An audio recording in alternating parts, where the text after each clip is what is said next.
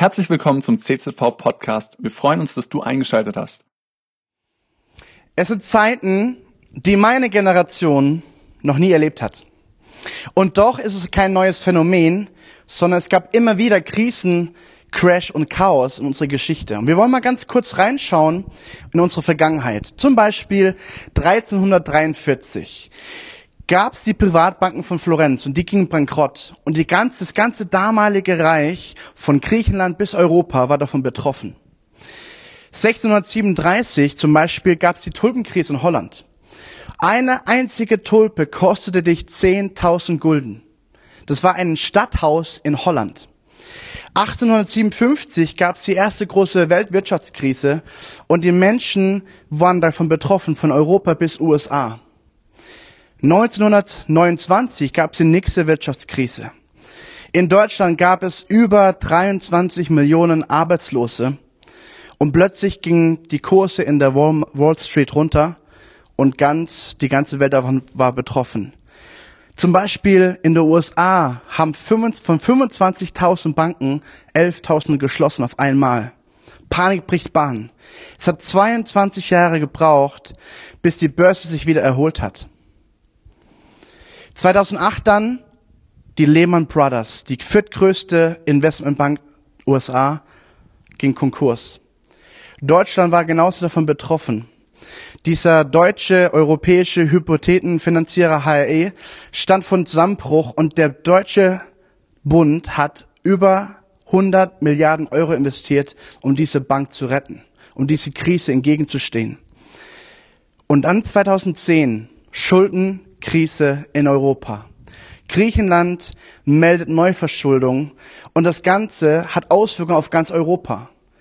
Irland, Portugal, Italien, Spanien, Zypern sind davon betroffen. 2005 bekommt Griechenland das dritte Mal ein Paket zur Unterstützung. Milliarden Euro werden investiert. Und sie sind mittlerweile eine Staatsverschuldung von 179 Prozent. Im Vergleich, Deutschland hat 86 Prozent. Und jetzt aktuell ein Krippenvirus, was sich von China nach Europa, Nordamerika, die ganze Welt sich ausbreitet. Die WHO hat aktuelle Zahlen am 26.03. sagen sie, dass Deutschland Platz Nummer 5 hat von allen Fällen, die aufkommen. Das sind über 39.000 Fälle. Aktuell berichtet die Zahlen, dass 222 Tote wir haben. Und die gute Nachricht ist, wir haben schon über 5000 genesene Leute, die diesen Coronavirus überwunden haben. Wer hätte gedacht, dass ein Krippenvirus uns so unsere Welt auf den Kopf stellt? Dass plötzlich Homeschooling passiert, Quarantäne, Homeoffice, plötzlich sind Arbeitsplätze betroffen und der Tod schaut uns ins Auge. Also ein Lebenssturm, in dem wir uns mittendrin befinden. Und die große Frage ist, und mit dieser Predigt möchte ich dich herausfordern, wie handeln wir als Christen im Sturm des Lebens? Wie können wir Menschen eine Hoffnung sein? Was sprechen wir aus, denken, tun und handeln und leben inmitten diesem Sturm? Stellen wir uns bewusst unter Jesus Christus und Jesus Christus ins Zentrum oder vergessen wir, was wir glauben? Stürme sind Teil von unserem Leben. Sie gehören immer dazu. Plötzlich ist deine Ehe umkämpft, deine Arbeitsplatz ist umkämpft, deine Beziehungen, deine Existenz, deine Gesundheit. Und aktuell stellt diese Epidemie unser Leben auf den Kopf. Die Stürme zeigen uns immer wieder neu, auf welchem Fundament wir stehen. Und zum Anfang dieser Predigt möchte ich uns drei Tiere zeigen, von denen wir lernen dürfen, wie wir in Stürmen umgehen können. Zum Beispiel der Strauß. Es wird ihm nachgesagt, dass er den Kopf in den Sand steckt. Eigentlich ist es gar nicht der Fall. Es ist ein Gerücht, was sich bis heute hält. Aber die Redewendung stimmt. Und sie passt auf manche Menschen. Manche Menschen tun jetzt gerade den Kopf in den Sand stecken und alles vermeiden, alles ignorieren. Es bedeutet eine drohende Gefahr, nicht sehen zu wollen oder unangenehme Realitäten zu verschließen, seine Augen. Verdrängst du den Sturm, der gerade auf dich zurollt? Das zweite Beispiel ist die Kuh. Ja, Kühe versuchen im Stürmen folgende Strategie. Wenn ein Sturm aufzieht, in ihrem Leben versuchen sie, sich davon zu schleichen. Sie versuchen, vor dem Sturm wegzulaufen. Und das ist auch eine Mentalität, die man bei manchen gläubigen Christen gerade findet. Du läufst weg von einem Problem. Du, wenn ein Konflikt, ein Streit, etwas auftaucht in deinem Leben, was dir den Boden wegzieht, du versuchst wegzulaufen davon. Das Problem ist nur, die Kuh läuft vor dem Sturm her. Sie wird also vor dem Sturm hergetrieben und wird so länger im Sturm sein als eigentlich nötig. Und drittens, der Büffel oder der Bison oder Buffalo im amerikanischen. Sie haben ein Gewicht und eine Länge von zwei Meter acht und ein Gewicht bis zu 990 Kilogramm. Sie sind in Amerika zu Hause und wir können Folgendes von ihnen lernen. Wenn ein Sturm kommt, drehen sie sich nicht weg, sondern sie heben ihren Kopf hinein in den Sturm, schauen ihn an und laufen auf ihn zu. Manche Arten von Bissons, die sind, ich nenne sie mal die christlichen Bissons, okay? Die christlichen Büffel. Warum? Weil sie sehen den Sturm, sie klettern auf einen Berg hoch, sehen den Sturm auf sich zurollen und im richtigen Moment, sie warten, bis der richtige Moment kommt, im richtigen Moment rennen sie mit Tempo den Berg wieder runter und rennen in den Sturm hinein und hindurch. Und Jesus Christus wird in unserer Bibel, unserem Wort Gottes, als Fels beschrieben, auf dem wir jetzt gerade klettern dürfen, auf dem wir sicher stehen, den Sturm anvisieren und hindurchgehen. Hoffnung verbreiten. Psalm 94, Vers 22 sagt, aber der Herr ist meine sichere Burg geworden, mein Gott der Fels, bei dem ich Zuflucht gefunden habe. Die Woche habe ich eine Person beerdigen dürfen, die acht Jahre mit ihrem Tumor gekämpft hat. Alle Ärzte haben ihr gesagt, maximal fünf Jahre. Sie hat acht Jahre gelebt, Gnadenzeit. Aber sie stand in dieser Zeit des Auf und Abs, stand sie sicher in ihrem Herzen mit ihrer Seele auf dem Felsen Jesus Christus und hat ihn groß gemacht. In Krankenhäusern, in Gesprächen. Sie hat Jesus Christus verkündigt. Was ist dein Fundament? Es ist wichtig, dass wir in den Stürmen des Lebens den Fels Jesus Christus kennen und auf ihn stehen. Und dann durch den Sturm hindurchgehen. Ich möchte mal mit uns gemeinsam in die Bibel reinschauen. Und wir schauen eine Geschichte an in 1 Samuel 30.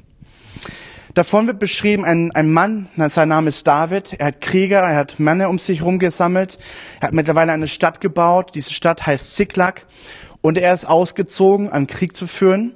Er kommt zurück, frohen Mutes und trifft plötzlich auf eine Stadt, seine Heimat, die komplett in Feuer verbrannt ist. Und da heißt es, sie hatten die Frauen und alles, was dort war, weggeführt, vom kleinsten bis zum größten. Sie hatten aber niemand getötet, sondern sie weggetrieben und waren ihres Weges gezogen. Als nun David samt seinen Männern zur Stadt kam, siehe, da war sie mit Feuer verbrannt und ihre Frauen, ihre Söhne und Töchter waren gefangen weggeführt worden. Die Reaktion von David und den Männern ist, Vers 4, da erhob David das Volk und das Volk, das bei ihm war, ihre Stimme und weinten bis sie nicht mehr weinen konnten. Also David erlebt einen Sturm, seine Heimat verbrannt, seine Frauen verschleppt, seine Bevölkerung weggeführt, seine Berater, Freunde, Kampftruppe, Kämpfer komplett entmutigt. Sie weinten, bis sie nicht mehr konnten.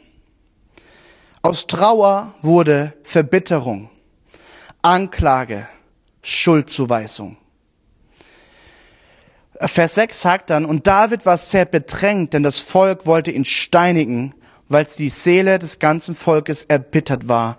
Jeder wegen seiner Söhne und wegen seiner Töchter. Interessant, oder? David plötzlich wird mit dem Tod bedrängt.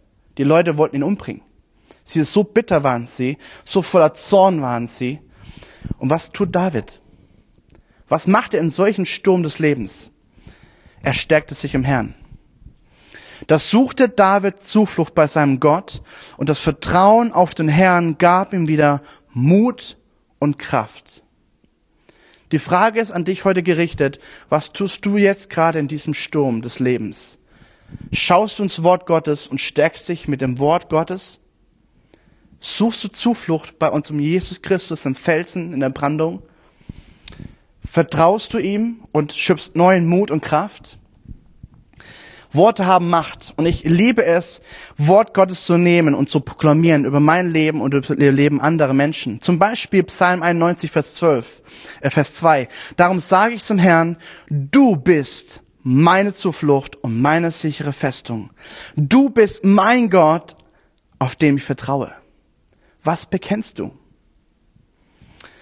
Jeremia 17 sagt, Gesegnet ist der Mann, der auf den Herrn vertraut und dessen Zuversicht der Herr geworden ist.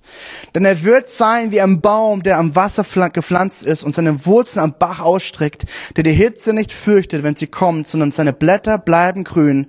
Auch in einem dürren Jahr braucht es sich nicht zu sorgen und er hört nicht auf, Frucht zu bringen. Wenn du mit Jesus unterwegs bist, hast du jetzt gerade in dieser Krise eine Riesenchance, deine Wurzeln tiefer schlagen zu lassen Jesus Frucht zu bringen und andere mit der Hoffnung Jesu Christi anzustecken. Wir als Christen sind gerade jetzt herausgefordert, genau wie jeder andere Bürger in Deutschland, das Beste draus zu machen, die Chancen zu sehen in dieser ganzen Sache. Manchmal glauben wir, dass wir Christen von Stürmen verschont werden. Gott wird mich davor bewahren, oder? Ich bin ehrlich, ich glaube nicht unbedingt. Manchmal lässt Gott Stürme zu. Und die tolle Botschaft ist, er ist mittendrin. Er ist der Helfer an deiner Seite, der sagt, ich gehe mit dir durch diesen Sturm des Lebens. Und ich bin die Hoffnung. Ich bin ein Helfer. Ich bin der Parakletus, sagt die Bibel. Und schauen wir uns mal an, wie das zum Beispiel im Neuen Testament war. Paulus, ein Mann Gottes, Missionar, der viel Sieg und auch viel Leid erlebt hat.